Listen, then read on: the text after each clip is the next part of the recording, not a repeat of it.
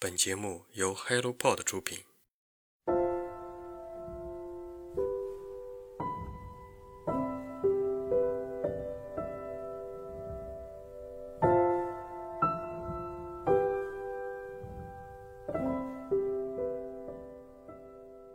Hello，大家早上好，欢迎来到晨间舒适，我是花花。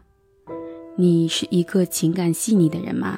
或者说是一个敏感的人？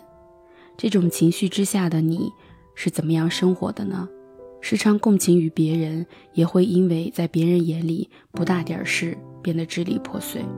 情感本来就是虚无的东西，是不断的生理反应和大脑的活动，没有办法隐藏，也没有办法克制。今天这本书是关于自闭症的，有且仅有。如果你感兴趣，就听下去吧。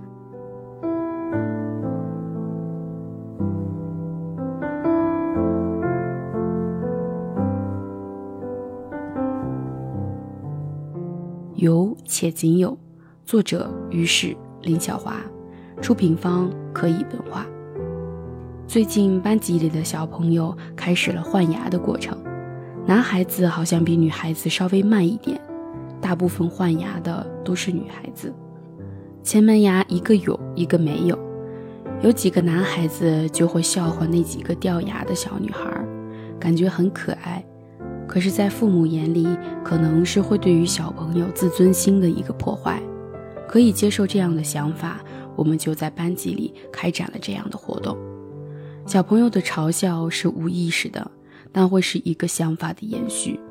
小的时候可能会觉得没什么，逐渐长大会觉得这只是开玩笑，逐渐开始伤害别人。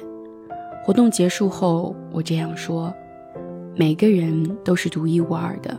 每个人的美也是独一无二的，我们不能因为别人的评价来否定自己。当然，善意的评价可以接受，但是他总是在打击你，让你的心情变得不好的评价，我们就可以不去理会。随着我们一点一点的长大，你会发现更多在你看来很美的东西。但是不要忘记，你一样，你也很美。美没有定义。你要做的就是相信自己，你很棒，相信自己可以的。我希望你们永远是最棒的，我都相信你们，你们怎么能不相信自己呢？说完这段话，他们很安静，一直盯着我看，小眼睛里充满了认真。他们可能听懂了，也可能没听懂，但是这颗小种子已经在他们心里埋下了。我们时常会觉得自卑。不断的否定和建立自信中反复挣扎，可能是从小我们就没有人来告诉我们，你要自信，你是独一无二的。因为至今我都相信我是一个可以被任何人取代的人，我从来都不独特。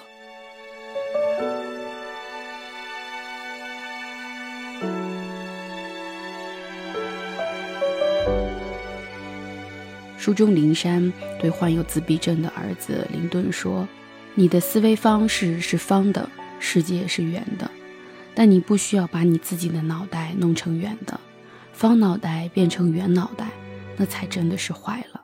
我们只需要在方和圆之间制造出一个缓冲的地带，里面放的是你适应周遭的环境工具。”这句话又在我挣扎的漩涡里有了一点生机。有且仅有，细致地讲述了一个母亲在生活中面对养育自闭症儿童遭遇的困境，以及她如何分析思考，在不断的尝试寻找适合孩子成长的道路。虽然自闭症的案例中个体差异很大，灵山的经验和方法不可能普遍适用，但他提供了一种极有启发性的思维方式。患有自闭症的儿童常常被称为是星星的孩子，他们就像天上的星星一样，活在自己的世界里。故事中的林顿无疑是幸运的，他有一个受过高等教育、为他在成长中遇到的每一个障碍解剖、分析、思考对策、努力提出解决方案的母亲，遇到了数位极有耐心、认真负责、为他的学习生活提供帮助的专业人士。拥有宽容、开明的家庭生活氛围，亲人们对他极大的爱，成全了他的自由成长。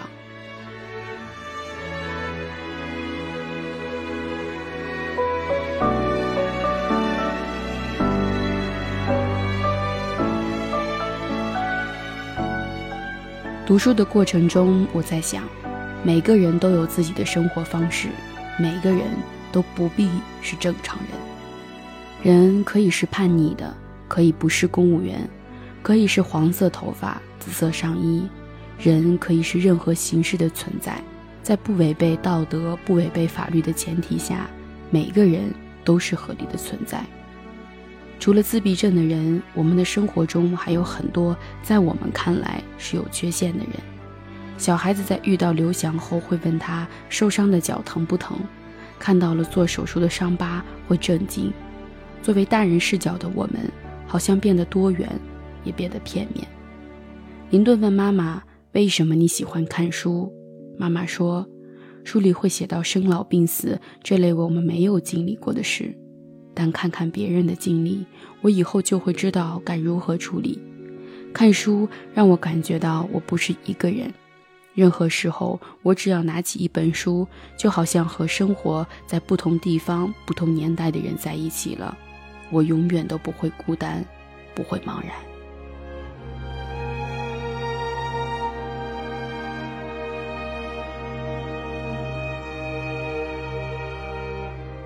今天的好书推荐就到这里，希望每个人都有自己的人生，每个人都活出不一样的色彩。